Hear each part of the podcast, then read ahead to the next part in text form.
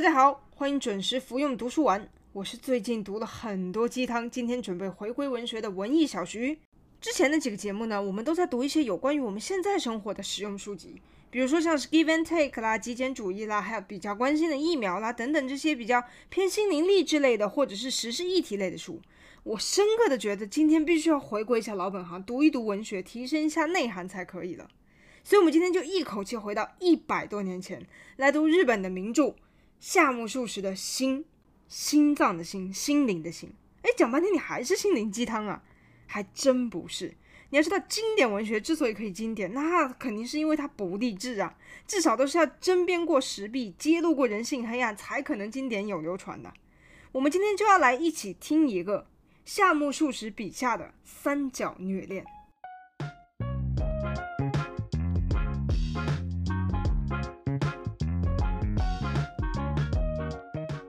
首先，我想要先解释一下，今天为什么会选择夏目漱石的《心》来作为经典文学系列的首发礼炮来打响。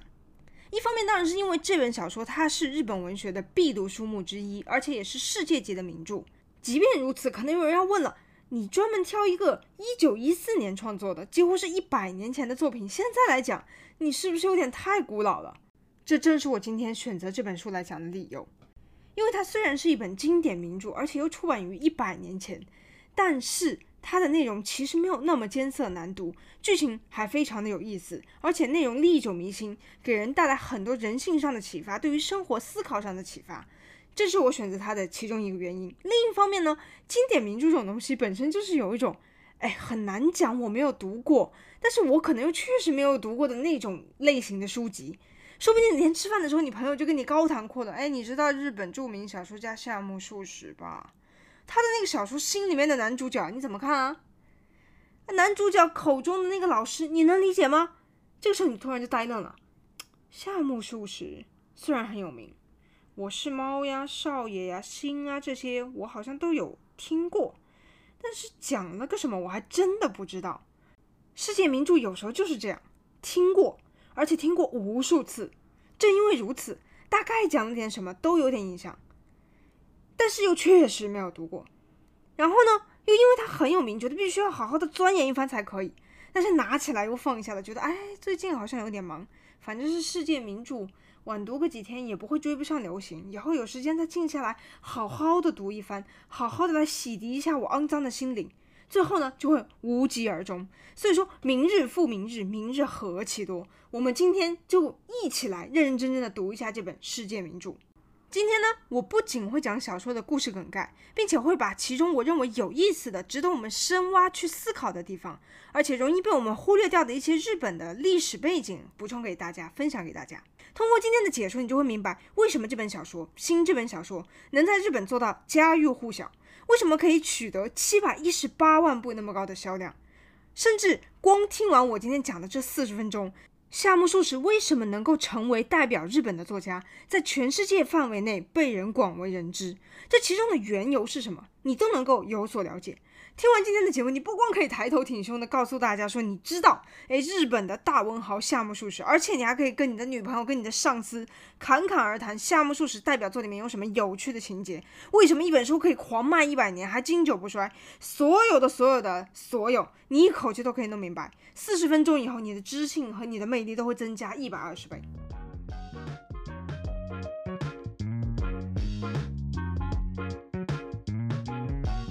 们还是要先简单的来看一下这本小说的相关档案。首先，它的销量是真的很屌。刚才我也说过，光新潮文库这一家，它就卖了七百一十八万部。你现在看什么书能够卖到五万部，就已经算是畅销书了。我还没有算上什么别的什么单行本啦，别的书局出版的别的版本。那这本书毫不夸张的讲，在日本的小说榜里面，销售量首先是第一的作品。能够跟他一争高下的，也就只剩下太宰治的《人间失格》了。一个《人间失格》，一个《心》，这两本十多年了，今年你第一，明年我第一，反正就逃不出这两本。那么为什么可以做到卖一百多年了还人气经久不衰？一方面呢，是因为它被选入到了日本义务教育的教材当中，教科书里面的书就跟鲁迅的文章是一样的，大家都是被要求过段落背诵的，而且是很权威的，自然它的知名度也就更高一点。日本也是一样的。可是另一方面呢，就像刚才我讲到的，因为它放在了教科书里，所以每个人都是读嘛，我读过一点，讲了个什么内容，我就说不出个一二三来了。但是我确实是读了的。我先长大了再找来读，感觉好像也没有那么有必要。哎，有人会说我现在闲着没事，我把鲁迅的《阿 Q 正传》找来读一番，我升华一下我自己。相信这种人还是比较少数的。所以今天我就来跟大家讲一讲这本你错过了这一期的读书完，可能这辈子都没有机会再去找来读的夏目漱石的《心》。首先呢，这本书总共分为上中下三部。哎，一听上中下三部，不会有三本书那么多吧？你放心，不是三本书，而是小说它本身分为了上中下三个大的章节，在小说当中叫做上中下部，所以其实只有一本了。上部老师和我，中部双亲和我，下部老师和遗书。标题简单扼要啊，上中两部老师和我，双亲和我，都是从我的视角哎来描写我和老师，还有我和父母之间发生的事情。而下部呢，整一个章节都是。遗书，老师留下的遗书，非常神奇。一个老师的遗书占据了这本小说的三分之一那么多。那么我们再来看登场人物，所谓的老师他是谁？主人公的这个我，他又是谁呢？很多人读日本文学，他觉得读不下去，有一个很大的理由就是人名记不住、分不清啊，都是四个字的。还有那个一下子叫名字，一下子叫姓氏，女的各种子、贞子、丸子、惠美子，男的各种郎、大郎、次郎、三四郎。我头都抓破了，我根本记不住这些人名啊！但是我跟你讲，今天就简单了。登场人物，我，还有老师，还有老师的老婆，就这么几个。故事呢，它发生在日本的明治时期，这个时代背景非常重要。那么在日本明治时代的一个夏天，我和老师相识相知。我和老师认识是从这样一句话开始的：我总是老师老师的叫他。老师只是苦笑不语，一个非常有名的开头啊。那这个我呢，现在是一个大学生，每天都在学校里面上课，然后就觉得非常的无聊，哎，也不知道自己的未来会怎么样。怎么大学是这个样子的，跟高中老师承诺的不一样啊？课程感觉也非常的无聊，大学生活也没什么乐趣，而且我也不知道将来自己可以做什么，觉得我在学校根本就不能够学到有用的东西，就是我们所能够想象到的那种普通的，哎，对未来有憧憬、有不安，一个不知道人生。不知道恋爱是何物的，不谙世事的这么一个单纯的大学生的形象，可以说是一个非常容易共鸣的感觉，现实生活当中比比皆是的这么一个大学生形象。有一天呢，这个大学生的我呢，就去镰仓的海边玩呐，在海边就有一个人吸引到了我的注意力。哎，为什么？因为那个人旁边站了一个洋人朋友，人家在和洋人说话。哎，那个年代外国人是非常少见的，所以呢，有一个外国人就会显得特别的显眼。而那个和洋人讲话的人正是老师。那第二天呢，我就再去海边，发现啊，洋人已经走了，但是和洋人讲过话的那个日本人，也就是老师，他还在海边玩。可能是因为哎，他和洋人讲过话，所以我也就格外的留意。从此呢，以此为契机，这两个人就互相认识了。就是不知道为何，平凡的我对他生出的一种难以名状的亲近感，总觉得相见恨晚，莫名的崇拜和敬仰。哎，觉得这个人讲话比上课有意思多了，而且老师他哎知识渊博，非常的温文儒雅，感觉充满了知性，所以我就冲过去哎跟他打招呼搭讪。您好，您好，您好，您讲话太有意思了，您怎么什么都知道，什么都懂啊？简直就是成熟男人的典范啊！我可以叫您一声老师吗？您住在哪里呀？很激动啊，这个我就很激动过去跟老师搭讪，老师呢就回答他说，镰仓。刚好大家来这边一起玩海水浴，哎，镰仓？不是啦，不是啦，我住在东京，现在是刚好来镰仓这边玩，真假的？我也住在东京啊，那等我回到东京，我可以去找老师你玩吗？哎，就这个样子，我和老师相遇在镰仓的海边，回到东京以后呢，我就赶紧屁颠屁颠的去拜访老师，去找老师玩了。那去拜访老师的家，就发现老师家里面有个老婆，而且是一个非常美丽的老婆。但是当天呢，他去拜访老师的那一天，老师不在，老婆跟他说，他去扫墓了。哎，去哪里扫墓了？扫什么墓啊？也不是清明端午的，你扫什么墓啊？那，老婆就说在东京的那个杂司谷那边去个朋友扫墓了，每个月都会去的。哦，原来如此。既然不在的话，今天我就先回去了，改天再来。扫墓，第一个谜团：为什么老师会每个月都去扫一次墓？为什么扫墓这个行为会成为老师生活中不可缺少的一个例行公事？每个月都坚持去。主人公的我，他不明缘由的觉得被这个老师所吸引。其中有一个原因，就是因为他对于老师这种隐隐约约的阴暗面感觉到非常的好奇，就觉得老师这个人总有一些不为人知的小秘密。置身于拥挤人潮当中的老师，总让人感觉有一点小颓废、小忧郁、很文艺的感觉。这种遗世独立的感觉，对于一个大学生来说，大学一年级的学生，通常二十一二岁的那些年轻人，就感觉非常的有魅力啊！能够拥有一些所谓的大人的烦恼、大人的秘密，感觉是一件非常酷的事情嘛。然后呢，这个主人公我呢就想说，哎，老师去杂司谷那边扫墓，那我如果要是去那边的话，说不定可以偶遇一下老师，碰到老师呢，就有点小小的跟踪狂的感觉。嗯，杂司谷这个地方在东京离有名的那个池袋是非常近的，北边过去一点点就是池袋。那主人公就跑到了杂司谷那边，找到了一个咖啡厅，日文写作 Kissaten，叫做吃茶店的地方，坐着坐着，哎，果然就偶遇到了老师。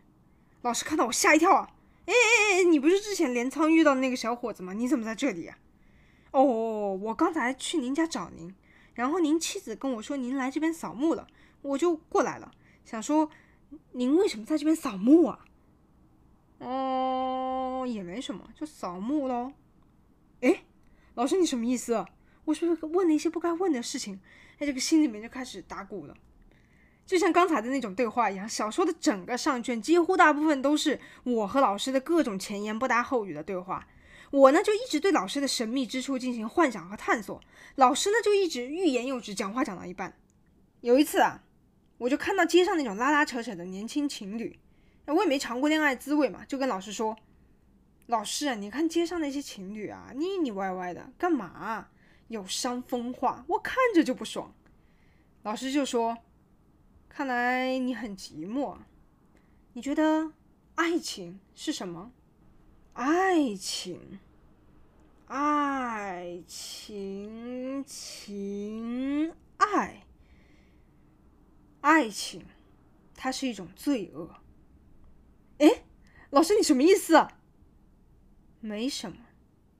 问完老师以后，我更加一头雾水了。但是好像又不能够刨根问底问下去，老师的话肯定是有什么深意的，不是我这种小辈可以轻易去揣测、轻易去问的。再问下去，感觉可能会问到一些老师禁忌的那种感觉。于是呢，我就越发觉得老师是一个哇，有很多深不可测的、很有内涵的人。另一方面呢，主人公我他的父亲呢身体不是很好，身患顽疾，所以有时候呢，我就会跟老师讲一讲关于父亲健康方面的我的一些担忧啊之类的。老师啊，我爹啊，他身体总是不是很好，三天两头就生病。嗯，那你遗产继承什么的，想好了没有啊？诶，我还没有考虑过这方面。那你还是好好的整理一下这方面比较好吧。诶，为什么？人呐，有时候会因为钱而性情大变的。诶，老师，你什么意思啊？你讲的什么意思啊？你是不是因为钱有过什么不堪回首的痛苦的记忆和过去啊？没有啊，没什么。反反复复这样的对话，老师都是在讲一些非常哀伤的、悲伤的、非常憎人厌世的话题。爱情它是罪恶的，金钱会使人变性，人是最不值得信任的，人呐是最不可信的了。哎，老师，你又怎么了？这个不怪别人，怪我自己，因为我自己的问题，所以我没有办法再相信别人了。老师的人生观，他总是那么充满了悲哀，充满了对这个世间的不幸感。或许在镰仓的海边出事老师的那个盛夏，我之所以觉得老师如此的特别，正是因为老师身上有着一种跟熠熠生光的海滩所格格不入的一种忧郁的气质，那种气质吸引了我也说不定。他的那种忧伤、哀伤、忧郁的气质究竟是什么东西？虽然在我跟老师的对话当中，我们获得了很多的线索，但是却始终没有办法一探究竟。于是呢，我就终于忍不住去问老师的老婆说：“那个夫人啊，我能不能问您一点关于老师的事情？”哦，怎么了？那个老师老师他是不是曾经有过什么不堪回首的小回忆呀？哎，我也不是很清楚哎。嗯，就连老师的老婆都不晓得是怎么回事，哇，一筹莫展哎。那老师他就一直这样郁郁寡欢的吗？不会不会，以前他很阳光的。诶，他以前真的很元气、很阳光的，让人觉得是非常可靠的这么一个好男人。直到那一天，诶，夫人，夫人，你在说什么？果然还是有过不堪回首的回忆。那一天，那一天，那一天发生了什么？嗯，具体的我也不是很清楚，你再去问他。哎，发现没？老师跟老师的老婆都是一个样子的，欲言又止的，讲话讲一半，谜团就不断的加深啊。老师他跟他的老婆看上去明明十分的恩爱，但是老师却为什么反复流露出来一种爱情是罪恶的这样的一种情感？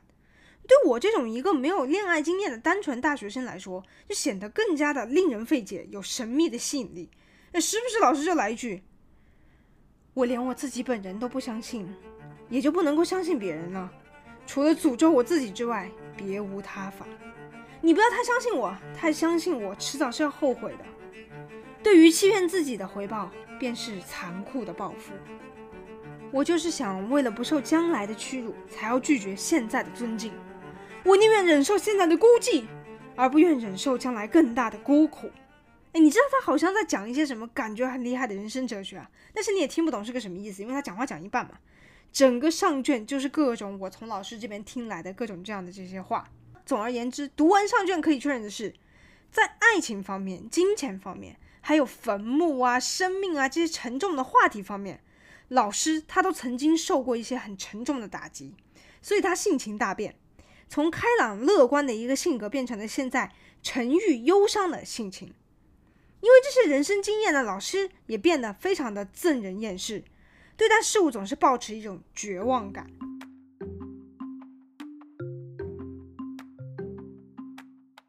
那上卷呢，就是一直在离真相还差一步的一种小悬疑感当中呢，停滞不前，一直到中间的部分，第二部双亲和我的那个部分，故事才稍微有了一点进展。我的那个父亲不是之前提到说他身体不是很好吗？有一天呢，我就被母亲叫回老家去了，说：“哎，你父亲身体状况不太好，你赶紧回来看看吧。”然后我呢就赶紧回去了。回去一看呢，哎，发现幸好好像没有我想象的那么严重啊，没什么大事，老毛病嘛。但是回家以后，父亲的这个身体就每况愈下，一天不如一天。怎么了？突然，那个时候呢是日本明治时期的末期，刚好父亲就看到了明治天皇驾崩的讯息，于是身体就一天比一天差，逐渐没有了精气神。爹啊，你没事吧？啊，我们这一朝人的时代也要结束了，我们这一朝人要完结了。我说爹啊，你就别胡说了，还早着呢。时代归时代，你是你的，人生还长着嘞。但是你怎么安慰他，他也没有什么用。我们父亲的身体呢，是一天差过一天，病情就不断的恶化，精神也逐渐的萎靡。母亲看到父亲这个状态呢，意思就是说，你反正回天也乏术了，你就不要再继续折腾他了，让他安心的走吧。母亲就过来跟这个主人公我说。我说你，你就不要一直在跟你爹说那些有的没的，不要一直在跟你爹讲那个什么老师的事情了。因为主人公他就一直絮絮叨叨跟他父亲讲说，哎，觉得老师怎么怎么样有知性，怎么怎么样有魅力。他的母亲呢就问说，你说的那个老师到底是怎么回事啊？老师他就是老师喽，他教会了我很多东西，所以我叫他老师嘛。具体是说不上来，反正他教会了我很多，我很尊敬他，很喜欢他就是了。好好好好好，我知道了。但是呢，你想想，你也快毕业了，快要找工作了。既然你那么崇拜你那个老师，那你就让你那个敬爱的老师给你写封推荐信什么的，给你谋个出路，找个工作来嘛。不是老妈你想象的那种老师啦，是那种人生导师类的，他给了我很多人生经验上的启发的那种老师啦。那话虽如此呢，但是工作还是要找的，所以只能说硬着头皮就让老师给我写一封推荐信，意思就是说。老师啊，我也差不多快要找工作了，我也是各种烦恼着。你有没有什么好的出路可以推荐我一下子？然后呢，就从老家这边把信给老师寄出去了。但是呢，等了很久也没有得到回信。然后呢，就在老家等待老师回信的这个过程中，父亲的身体状况就急转直下，感觉就弥留了，不行了的这个时候，突然老师就回信到了。母亲呢就把信拿过来说：“哎，你老师回信给你了，你快点看一看，是不是跟找工作有关的推荐信啊？真假的？太好了，终于回信了。我来看一下啊，打开一看，超级厚一叠，因为很长很厚嘛，我就随便翻了一下，随便瞟了一眼，看到信的后半部分就写着一行话，整个人直接吓傻。当你读到这封信的时候，我应该已经不在人世了。”我靠！我的亲妈，根本就不是什么就职的推荐信，而是一封超级厚的一封信，一整封的遗书。哎，现在父亲也不行了，我要赶紧送他一程。可是我的老师，我崇拜的老师，他也已经可能不行了。我赶紧回东京去看一下，我应该留在家里，还是应该去东京？而且老师给我寄了那么长一封诀别的信，我要赶紧读完，怎么办？怎么办？怎么办？然后故事就正式进入到了第三部下卷，老师和遗书。我的那个沉郁忧伤的人生导师啊，我的那个成天嘴上挂着爱情是罪恶，人是最不可信的，金钱让人变坏的那个老师啊，不仅没有给我找工作，没有给我写推荐信，还给我寄了一封超级厚的遗书。这个遗书有多厚啊？厚到整个下卷全部都是老师的遗书啊！我在网上就看到部落格有人按照小说里面的描述还原了那封信啊，因为小说里面有关于这封信有具体的描述。他说：“用四百字的原稿纸把整个这封遗书给写下来，总共需要二百二十三张。然后呢，稿纸呢是被折成四折邮寄过来的。二百二十三张你要叠四叠，厚度大概就是六厘米，六厘米厚的信件。你不要说是老师把信给寄过来了，你就算跟我说老师给我寄了个年轮蛋糕，我都信。六厘米厚的遗书啊，全文收录在日本的中学教材里面。”我相信日本的中学生应该也非常的头疼，记又记不住，而且还是遗书，非常的长啊。但是我相信呢，收到这封信的主人公啊，估计也是头疼的不行。我都看到这封遗书了，我要赶紧给他读完不可呀。一直读到第三部呢，我们读者才明白，《心》这本小说根本就是一本遗书小说，所所有有前面的那些上下卷的铺垫，都是为了展开这个第三部分的遗书而服务的。老师所有的阴郁和神秘都将在这第三部的遗书当中，老师的独白当中真相大白。我嘴上说我最讨厌背叛，但是我却背叛了他人。人类是多么的不可信啊！啊，我真是个糟糕透顶的男人！可能有人听完老师的告白就会觉得说，这有什么好值得自杀的？